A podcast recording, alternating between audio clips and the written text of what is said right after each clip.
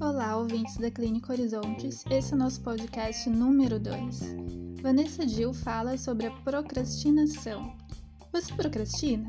Saiba mais sobre esse hábito tão frequente na atualidade e aprenda algumas dicas muito importantes para lidar com a procrastinação em apenas 4 minutos.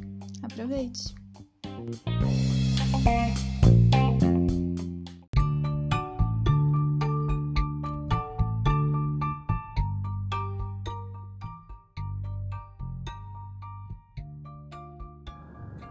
Olá, tudo bem? Para quem não me conhece, eu sou Vanessa Dio, especialista em neuropsicologia, especialista em neurociência do desenvolvimento humano. E hoje eu venho falar para vocês de um dos piores hábitos que a gente acaba desenvolvendo: procrastinação. Bom, para quem não sabe, para quem não conhece, é o hábito de deixar sempre para depois o que a gente pode fazer agora.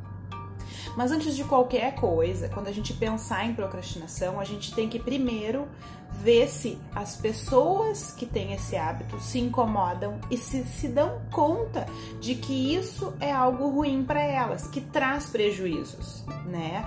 Porque só tem uma mudança quando realmente a gente se dá conta ou quando a gente quer mudar. Então a, pro, a procrastinação realmente é um hábito que traz grandes prejuízos, que a gente pode perder muitas oportunidades. Então vamos lá, vamos falar de algumas orientações para você mudar esse hábito. Então, primeiro de tudo, identifique as coisas que fazem você procrastinar. Por exemplo, toda hora que eu vou estudar, eu deixo para depois. Bom, conseguir identificar qual é a tarefa que eu deixo para depois.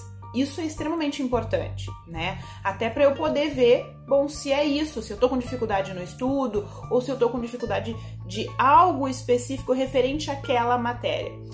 Segundo ponto, extremamente importante, né? Muitas vezes a pessoa que procrastina, ela tenta fazer tudo ao mesmo tempo, ou seja, nada sai como deveria sair né?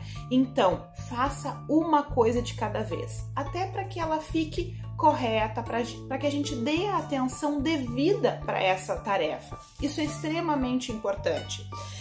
Número 3, você precisa bloquear os estímulos externos.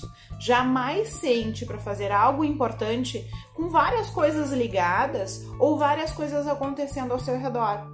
Sua mente não vai conseguir se concentrar né?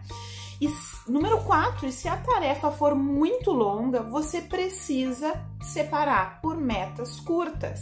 Ah, eu tenho um trabalho que é gigantesco, que tem muitas coisas para fazer.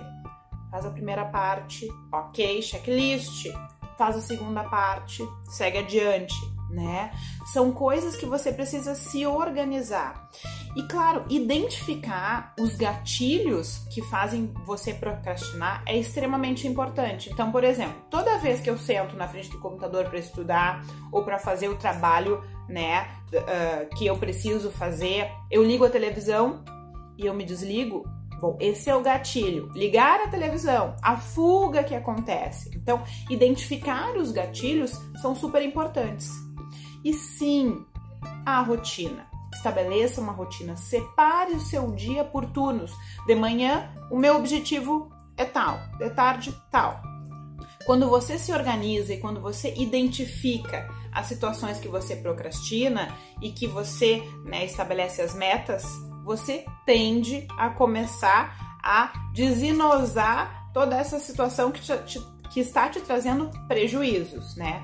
Mas importante, se isso se tornar um hábito, procure alguém para te ajudar, porque realmente os prejuízos podem ser bastante grandes. E aí ficaram as nossas dicas de hoje. Gostou? Que legal! Então, beijão. Qualquer coisa, estamos aqui na Clínica Horizontes para poder te ajudar. Tchau, tchau.